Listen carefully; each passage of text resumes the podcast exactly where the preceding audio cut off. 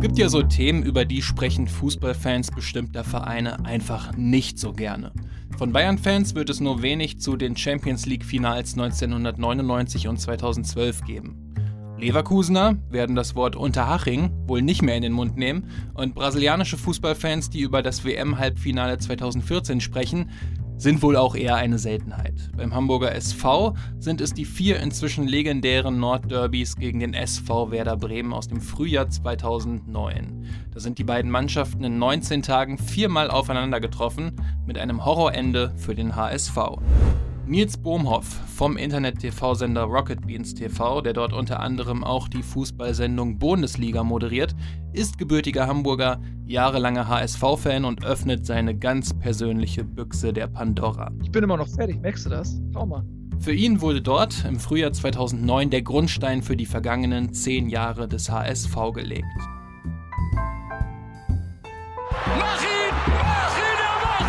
Legen wir das mal drei Tage in die Eistonne und dann äh, analysieren wir das Spiel und dann sehen wir weiter. Robben! Robben! Das ist das Tor! Handspiel. Lewandowski sagt, es war mein Busen. Yeah Fußball, der Podcast mit Daniel Kultau. Es gibt Rivalitäten im Fußball, die sind durch politische, kulturelle oder sogar religiöse Unterschiede zu erklären. Bei der Rivalität zwischen dem Hamburger SV und dem SV Werder Bremen geht es hauptsächlich darum, dass es die beiden größten Metropolen in Norddeutschland sind. Es sind ewige Bundesligisten mit vielen direkten Duellen, vielen großen Spielen, aber im Endeffekt soll die Frage beantwortet werden, wer der König im Norden ist. Es gibt Fans in beiden Lagern, die eine schlechte Saison hinnehmen, sofern wenigstens die beiden Derbys gewonnen werden.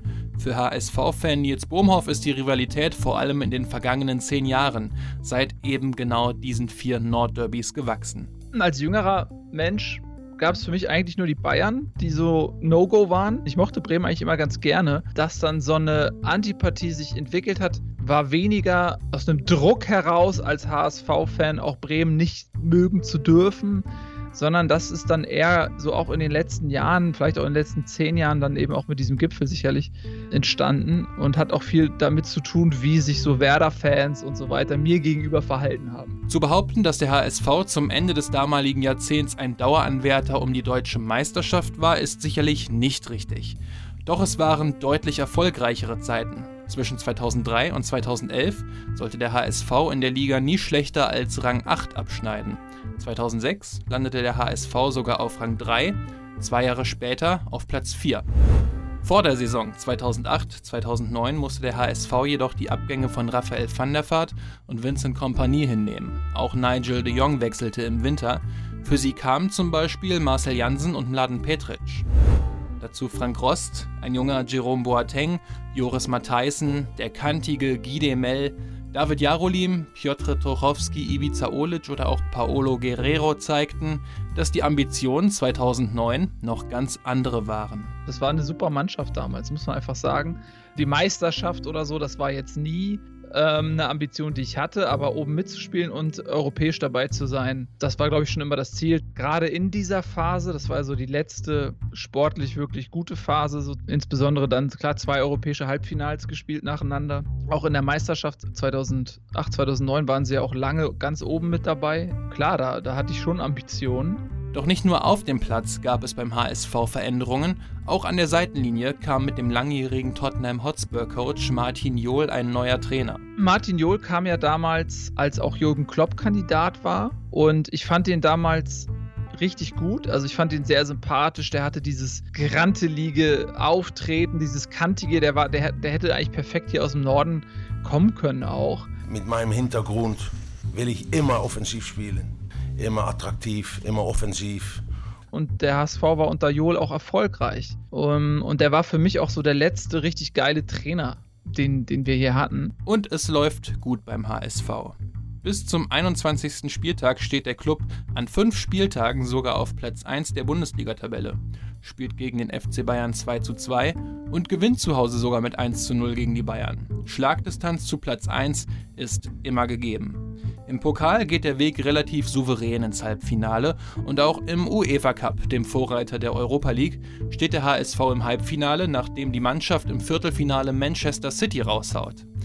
Klingt ja eigentlich ganz geil, doch der Erfolg ging nicht spurlos an den Hamburgern vorbei. Die Mannschaft ging da auch schon ziemlich aus dem, auf dem Zahnfleisch, weil da eine Dreifachbelastung aus DFB-Pokal, was ja auch bis zum Halbfinale Thema war, und ähm, Euroleague und Liga eben bestand. Und das hast du der Mannschaft angemerkt, dass sie dann auch müde war. Man sieht es heutzutage ja auch an Mannschaften wie Eintracht Frankfurt, die diese Dreifachbelastung haben, wie schwierig das ist. Ähm, und das war damals nicht anders. Und wie sah es bei Werder aus? In der Liga sind die Bremer früh aus dem Titelrennen draußen, aber im DFB-Pokal und im UEFA Cup sind die Chancen auf Titel noch vorhanden. Jetzt sollten beide Mannschaften innerhalb von 19 Tagen viermal aufeinandertreffen.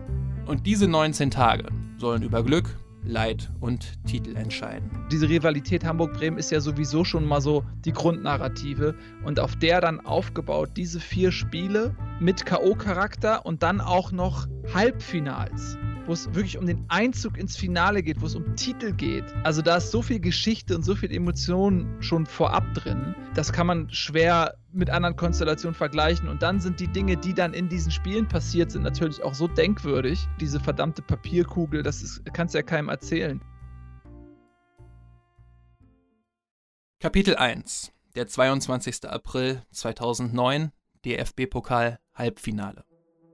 Knapp 56.000 Zuschauer sind trotz schlechten Wetters in das Hamburger Volksparkstadion gekommen. Es regnet, doch die Stimmung auf den Rängen, die kocht schon vor dem Anpfiff. Die Könige des Nordens treffen aufeinander, es geht um das Finale. In der zehnten Minute fault HSV-Kapitän David Jarolim den Bremer Claudio Pizarro an der Strafraumkante. Für das ZDF kommentiert damals Bela Reti.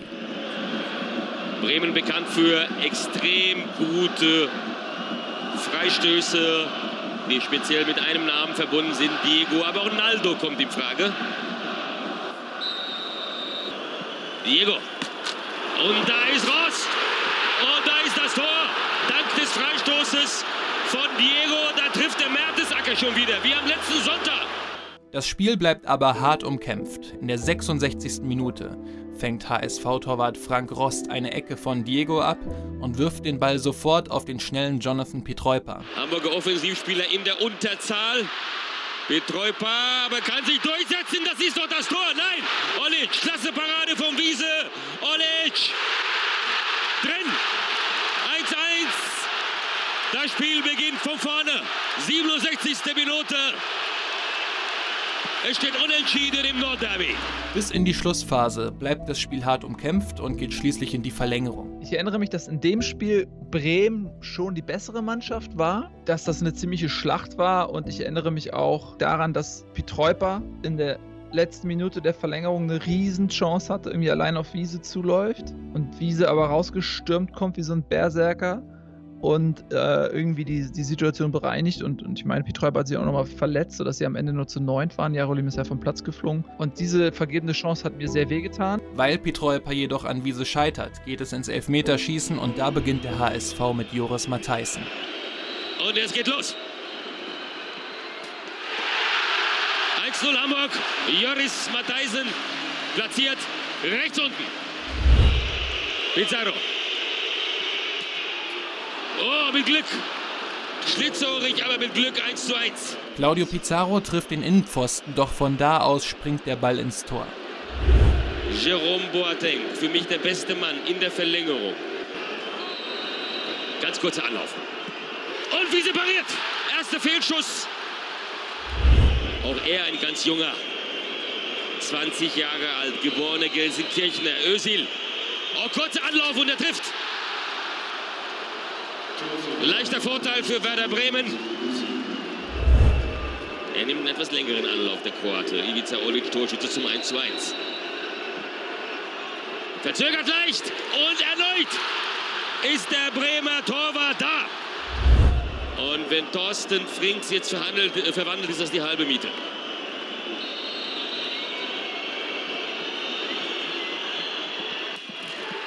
Auch mit Glück wie Pizarro. Thorsten Frings trifft die Unterkante der Latte, von dort springt der Ball auf die Linie, wieder an die Unterkante der Latte und von dort ins Tor. Aber es zählt. Frings trifft, Bremen führt mit 3 zu 1. Und der nächste Hamburger muss treffen. Er heißt Marcel Jansen. Drei Elfmeter gehalten von Team Wiese. Liebe Zuschauer, gucken Sie mal, wie er da abgeht. Tim Wiese hält auch den Elfmeter von Marcel Jansen und ist danach nicht mehr einzufangen. Er rennt über den gesamten Platz, wahrscheinlich so schnell wie noch nie in seinem Leben, bis zu den Werder-Fans, die im Hamburger Stadion im Anschluss eine große Party feiern. Den können Sie heute nicht mehr einfangen. Die HSV-Fans verlassen nach und nach das Stadion. Die Bremer feiern mit ihrer Mannschaft. Wiese-Sprechchöre hallen durch das Stadion des größten Rivalen.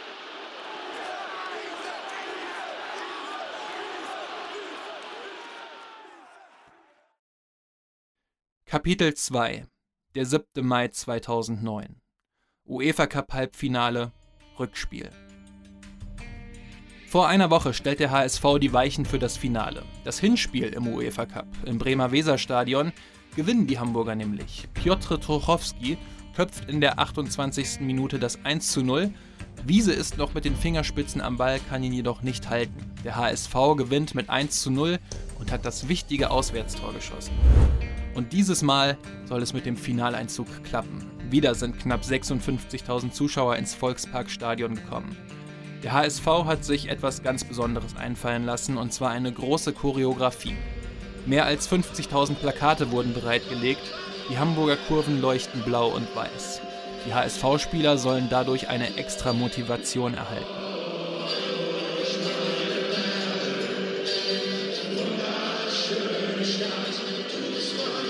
Direkt nach dem Anpfiff ist klar, was hier passieren wird.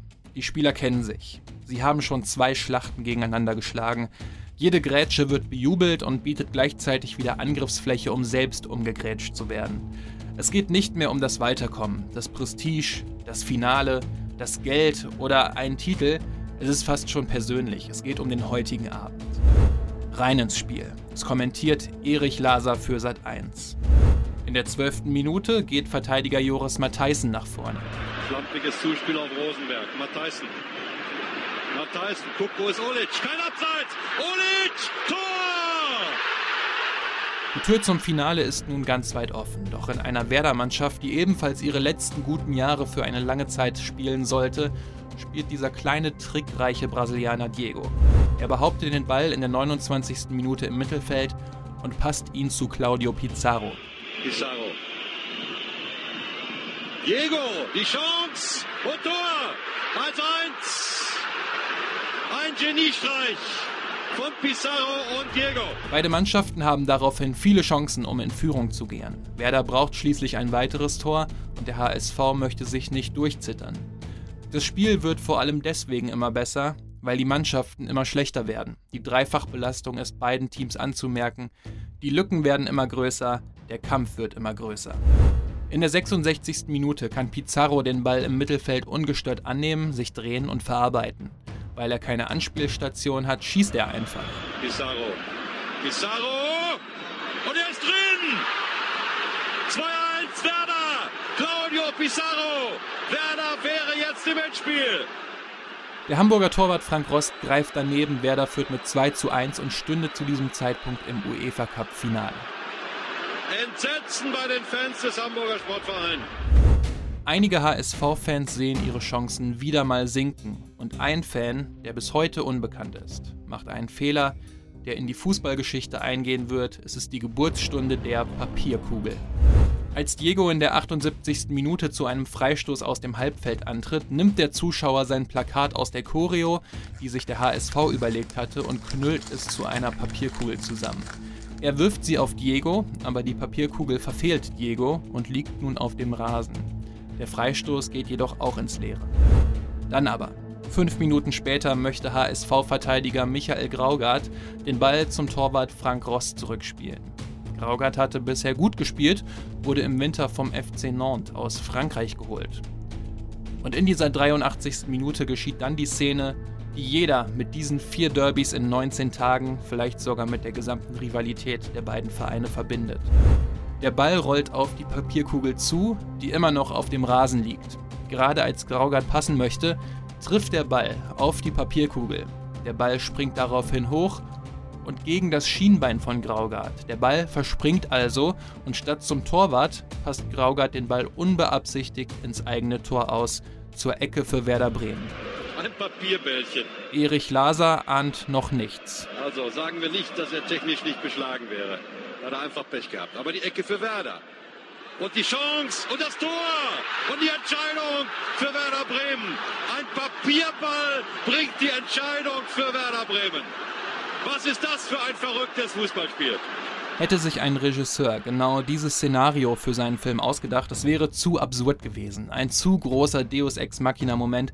Es ist ein Szenario, das so simpel ist, dass es eigentlich schon wieder zu unwahrscheinlich war. Es ist so aufgeladen, dass es fast schon lächerlich ist. Aus der Choreografie liegt diese Papierkugel da. Es ist der entscheidende Moment im Halbfinale. Es ist Crunch-Time und der Ball kullert auf diese Papierkugel, hebt ab und Graugart schlägt ein Luftloch. Also das muss man sich mal reinziehen. Und daraus resultiert das Tor. Ich bin immer noch fertig, merkst du das? Schau mal.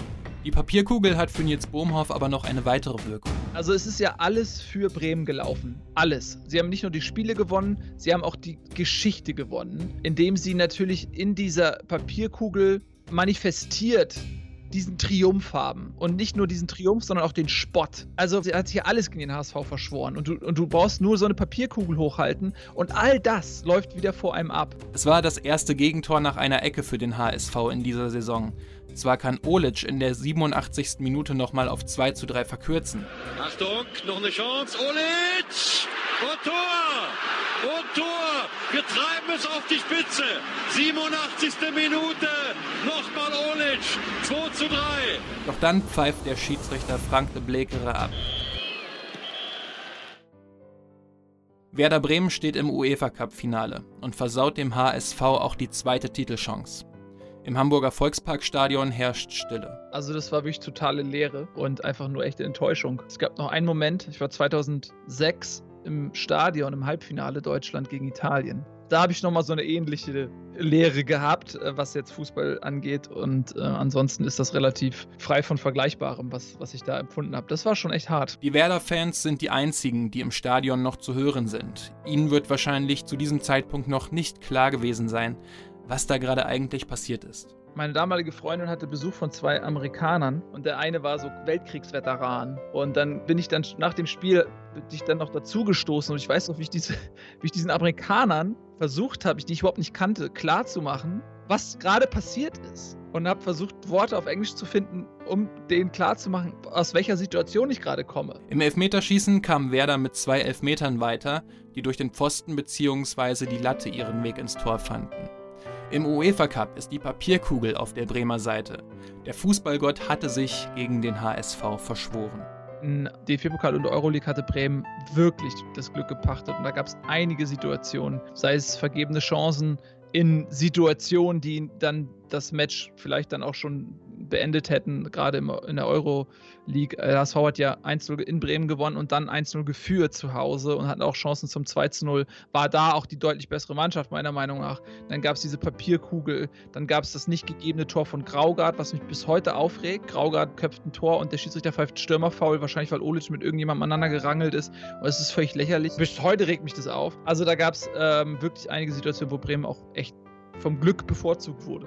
Seit 1 Kommentator Oliver Welke reagiert nach dem Spiel am schnellsten und sammelt die Papierkugel ein. Diese Papierkugel, die zur Ecke geführt hat und damit zum 3 zu 1 gerettet, würden wahrscheinlich viele äh, Bremen-Fans sehr viel Geld für bezahlen, für diese Reliquie, sage ich Das mal. ist auf jeden Fall wahrscheinlich das Foto des Jahres, die Szene des Jahres. Auf Ebay wird sie im Anschluss für einen guten Zweck versteigert und bringt 4.510 Euro ein. Heutzutage liegt sie im Museum, dem Museum von Werder Bremen im Weserstadion. Es ist verrückt, für was diese Papierkugel auch heutzutage noch steht. Werder Bremen verliert das UEFA Cup Finale zwar gegen Schachter Donetsk, doch nicht das Finale, sondern das sonderbare Erreichen des Finals bleiben im Kopf. Und somit trauern die Werder-Fans beim Anblick auf die Kugel nicht der verlorenen Chance hinterher, sondern schauen glücklich auf dieses Spiel am 7. Mai im Hamburger Volksparkstadion zurück. Kapitel 3 Falsche Entscheidungen beim gebrochenen HSV. 30 Spieltage sind in der Bundesliga absolviert. Während Werder im Niemandsland rumdümpelt, steht der HSV auf Platz 5. Der reicht noch, um auch im nächsten Jahr im UEFA Cup, der ab sofort Euroleague heißen sollte, zu spielen. Doch zu Platz 1, auf dem der VfL Wolfsburg steht, sind es auch nur 5 Punkte. Es ist damals alles noch sehr eng an der Tabellenspitze. Am 31. Spieltag, drei Tage nach der Papierkugel, geht es für den HSV jedoch ins Weserstadion zum vierten Spiel gegen Werder Bremen innerhalb von 19 Tagen. Doch die Hamburger waren zu diesem Zeitpunkt schon gebrochen. Da war vorbei. Das war eine Formsache. Das war, kann man nicht mehr ernst nehmen. Also es war insofern auch ein bisschen so ein tragischer Nagsagel, dann äh, Sargnagel, habe ich Nagsagel gesagt, weil der HSV ja auch in der Liga eine sehr gute Saison gespielt hatte und lange Zeit rein theoretisch um die Meisterschaft hätte spielen können. Und das ist ja dann auch alles vor die Hunde gegangen. Müde und leere Gesichter beim HSV schon vor dem Anpfiff. Der Bremer Hugo Almeida schießt die beiden Tore beim Bremer 2 0 Sieg. Damit sind ihnen auch die letzten Chancen auf die Meisterschaft vom größten Rivalen genommen worden. Ich kann Bremen nicht mehr sehen, knurrt Martin Johl nach dem Spiel. Natürlich haben diese beiden Halbfinals diese Ligaplatzierung auch ruiniert, weil die Mannschaft körperlich total erschöpft war und dann in diesen beiden Halbfinals alles rausgehauen hat und danach natürlich nicht nur körperlich am Ende war, sondern auch mental komplett am Boden lag. Und wenn du diese Kräfte, die da investiert worden sind, in die Liga hättest kanalisieren können, ich sage nicht, dass sie jetzt Meister geworden wären, aber sie hätten auf jeden Fall eine gute Rolle da bis zum Schluss gespielt. Es ist jedoch auch das letzte große Aufbäumen von Werder Bremen. Das Team gewinnt später noch den DFB-Pokal, doch Diego und Pizarro sind nicht zu halten. Frank Baumann und Thorsten Frings sind bereits im Herbst ihrer Karriere, auch Mesut Özil und Per Mertesacker streben nach höheren Aufgaben. Nach einem Jahrzehnt voller Erfolge und Hurra-Fußball soll sich Bremen in den Zehnerjahren der 2000er immer wieder im Dunstkreis der Abstiegsplätze wiederfinden. Auch wenn diese 19 Tage für den HSV einem Horrorfilm glichen, ist die Saison an sich betrachtet ja keine schlechte. Es ist unterm Strich, Drama mal beiseite geschoben, die beste Saison, die der HSV ähm, wahrscheinlich gespielt hat. So, äh, nicht nur in den letzten zehn Jahren, jetzt nicht nur die jüngere Vergangenheit mit eingerechnet, sondern auch die ältere Vergangenheit vor dieser Saison. Und das ist einfach, ja, wie gesagt, Pech und Drama, dass es am Ende alles so kollabiert ist. Aber bis dahin war das eine verdammt gute Saison. Die Verantwortlichen sehen das jedoch nach ihrer Analyse nicht so. Der damalige Vorstandsvorsitzende Bernd Hoffmann sagte 2018 in der FAZ, wir haben diese Spiele damals analysiert und die vollkommen falschen Schlüsse gezogen. Wir haben uns das doppelte Ausscheiden als Club und als Führung komplett angezogen und es als Desaster gewertet. Die Wahrheit aber war, das war die erfolgreichste Saison seit 20 Jahren mit zwei Halbfinals und Platz 5 in der Liga, geradezu traumhaft. Man hätte ja auch sagen können, ey Leute, das war eine unglaublich starke Saison und der Schluss wäre vielleicht gewesen, pass auf, uns hat die Qualität in der Breite gefehlt, um am Ende die letzten Kilometer noch durchzustehen. Aber wir haben gezeigt, dass wir eigentlich ein funktionierendes System haben. Und wenn man sich jetzt in Ruhe gezielt verstärkt am Kader ein bisschen was macht, aber diesen Weg beibehält, dann haben wir vielleicht das nächste Mal ähm, sozusagen das äh, Durchhaltevermögen dafür. Statt also erstmal Urlaub zu machen und ein bisschen Abstand zu gewinnen zu der ganzen Geschichte, trafen sich Hoffmann, Johl und Sportdirektor Dietmar Beiersdorfer im Foyer eines Hamburger Hotels. Martin Johl wollte mehr Macht und war auf Beiersdorfers Posten aus. Das konnte Hoffmann jedoch nicht machen und so sagte Martin Johl nach nur einer Saison Tschüss und wechselte zu Ajax Amsterdam ich habe es damals nicht verstanden nach so einer Saison, dass Martin Johl dann gegangen ist. Ich glaube, er wollte mehr Befugnisse im Verein haben. Er wollte eher so ein Manager englischen Vorbilds sein, wo er eben quasi wahrscheinlich auch angestachelt durch die Transfers, die ihm da in, in der Winterpause serviert wurden, dass er da mehr Mitspracherecht hat. Und das ist natürlich ein Machtmensch wie Hoffmann, der lässt das natürlich nicht mit sich machen, zumal Bayersdorfer als Sportdirektor zu der Zeit ja auch sehr anerkannt war. So, dass es zur Trennung geführt hat, das fand ich sehr, sehr schade damals. Das weiß ich noch. Und rückblickend muss man sagen, es war auch ein Fehler. Aber auch Bayersdorfer war unzufrieden. Und zwar, weil ihm Hoffmann in der Nachwuchsarbeit immer wieder reinredete. Und so löste er seinen Vertrag vorzeitig auf und verließ Hamburg. Hoffmann blieb war aber so angeschossen, dass er sich davon nicht mehr erholen konnte. Natürlich dann diese Trennung auch zwischen, zwischen Hoffmann und Bayersdorfer, die dann noch folgte. Das war dann die nächste Episode. Dann äh, gab es keinen Sportdirektor. Hoffmann mit seinen Allmachtsfantasien, der ist ja sehr umstritten. Das war ein Riesenfehler, dann nach der Trennung von Bayersdorfer nicht einen kompetenten Sportdirektor zu installieren, äh, sondern zu sagen, oh, ich mache das jetzt mal alleine und äh, auch, okay, dann machen wir mal, Basti Reinhardt wird jetzt mal Praktikant und dann macht der Sportdirektor und so. Das war eigentlich hoch, hochgradig amateurhaft, äh, wie quasi danach ähm, die Situation geregelt wurde und, und das, ja, ab da ging es dann auch bergab. Auch Hoffmann sagte in der FAZ, mit einer guten Paartherapie hätten wir all das verhindern können. Wenn man den perfekten Beleg dafür sucht, dass man die größten Fehler im größten Erfolg sieht, hat man ihn hier gefunden.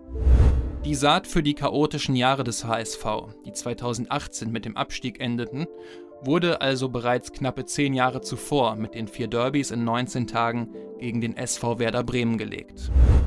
Aktuell spielt der HSV in der zweiten Liga. Zum Zeitpunkt der Aufnahme ist Daniel Thune der 19. Trainer seit Martin Jol gegangen ist.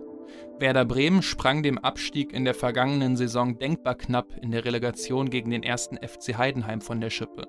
Fast wäre es in der Relegation auch wieder zu einem Derby der beiden Vereine gekommen. Vielleicht wäre da sogar was gegangen, vielleicht wäre das die Chance gewesen, all das wettzumachen, was seit 2009 in unseren Herzen geistert.